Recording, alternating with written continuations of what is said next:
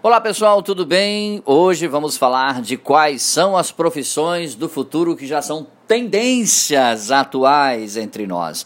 O objetivo deste conteúdo é bem simples, na verdade, olhar para o futuro próximo de uma forma pé no chão, realista e te ajudar a entender quais são as profissões e, é claro, as habilidades que serão valorizadas no mercado a, a, partir de agora, tá bom?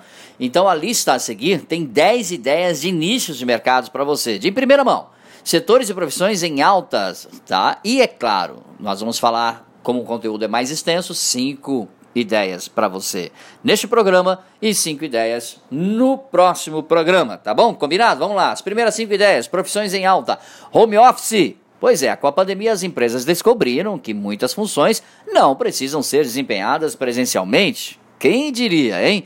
Pois é, por causa disso o mercado foi forçado a utilizar o modelo de trabalho home office, nas funções que, é claro, podem ser cumpridas à distância. Profissionais de marketing, finanças, administrativos e tantos outros agora lidam com demandas intermediadas por aplicativos de gestão, fazem reuniões como pelo Zoom, ou outras ferramentas de videoconferência e tiram dúvidas pelo WhatsApp ou outro mensageiro instantâneo. Então, o modelo de trabalho home office, home office pode ser considerado sim uma das profissões do futuro. E é claro, uh, sim, a primeira lista de profissões do futuro pode ser a profissão que você já desempenha hoje. Então, a questão é que a pandemia forçou muita gente a migrar para o home office. E a tendência é que, mesmo após a pandemia, muitos profissionais continuem trabalhando remotamente pelo, pela, claro, pelas qualidades e pelas facilidades que o home office traz. Segunda profissão, fact-checking. Pois é, checagem e verificação de fatos. Bom, não é preciso falar para você que uma das uh, uh, dos, dos maiores problemas nas profissões do futuro é a mentira, né? Até pouco tempo atrás, a ideia de que uma pessoa pudesse trabalhar exclusivamente apurando a veracidade de informações seria algo impensável. Pois é.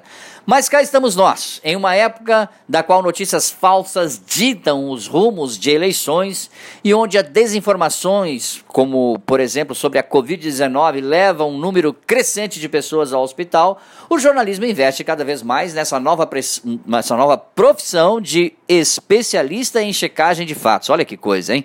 A tendência é que em 2021 o fact-checking se fortaleça e se consolide como uma das grandes profissões em alta, até porque os veículos de mídia devem investir cada vez mais em profissionais qualificados para aferir a verdade. Além disso, a Associação Brasileira de Jornalismo Investigativo oferece cursos específicos para essa função, hein? Fique ligado.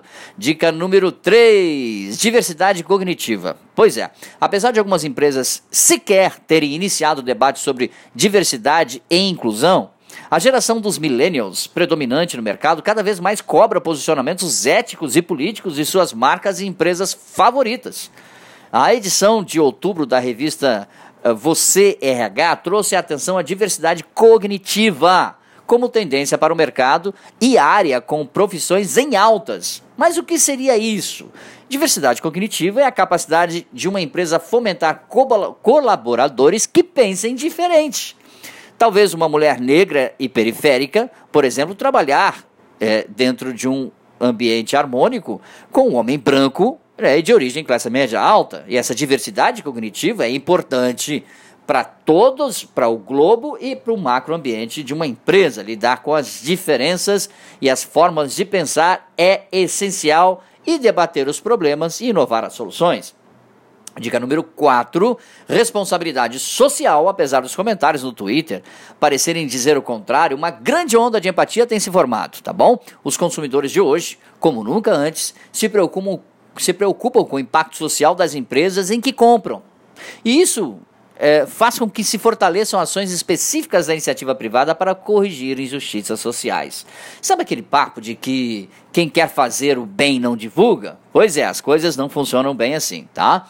É só pensar em quanto discurso de ódio viraliza nas redes sociais e como isso faz o mundo parecer um mar interminável de rancor. Na verdade, são as iniciativas positivas que deveriam gerar tamanha repercussão, incentivando, é claro, mais pessoas a agir desta forma, tá bom? E a quinta e última profissão em alta de hoje, ciência e tecnologia. O início da pandemia trouxe a necessidade do desenvolvimento rápido de uma vacina efetiva para combater o vírus.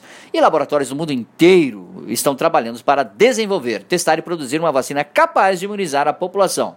Eu disse lá no começo desse, arquivo, desse, desse artigo aqui que seria pessimismo esperar uma nova pandemia, lembra? Mas a verdade é que você deve esperar sim, até porque, infelizmente, a tendência é que crises como essa que estamos vivendo se tornem cada vez mais comum nesse mundão que vivemos, tá bom? No próximo programa, mais cinco dicas para você. Dicas sobre marketing, podcasts e vídeos você encontra em nosso site dbmarketingdigital.com.br. Um grande abraço, até o nosso próximo encontro. Tchau, pessoal.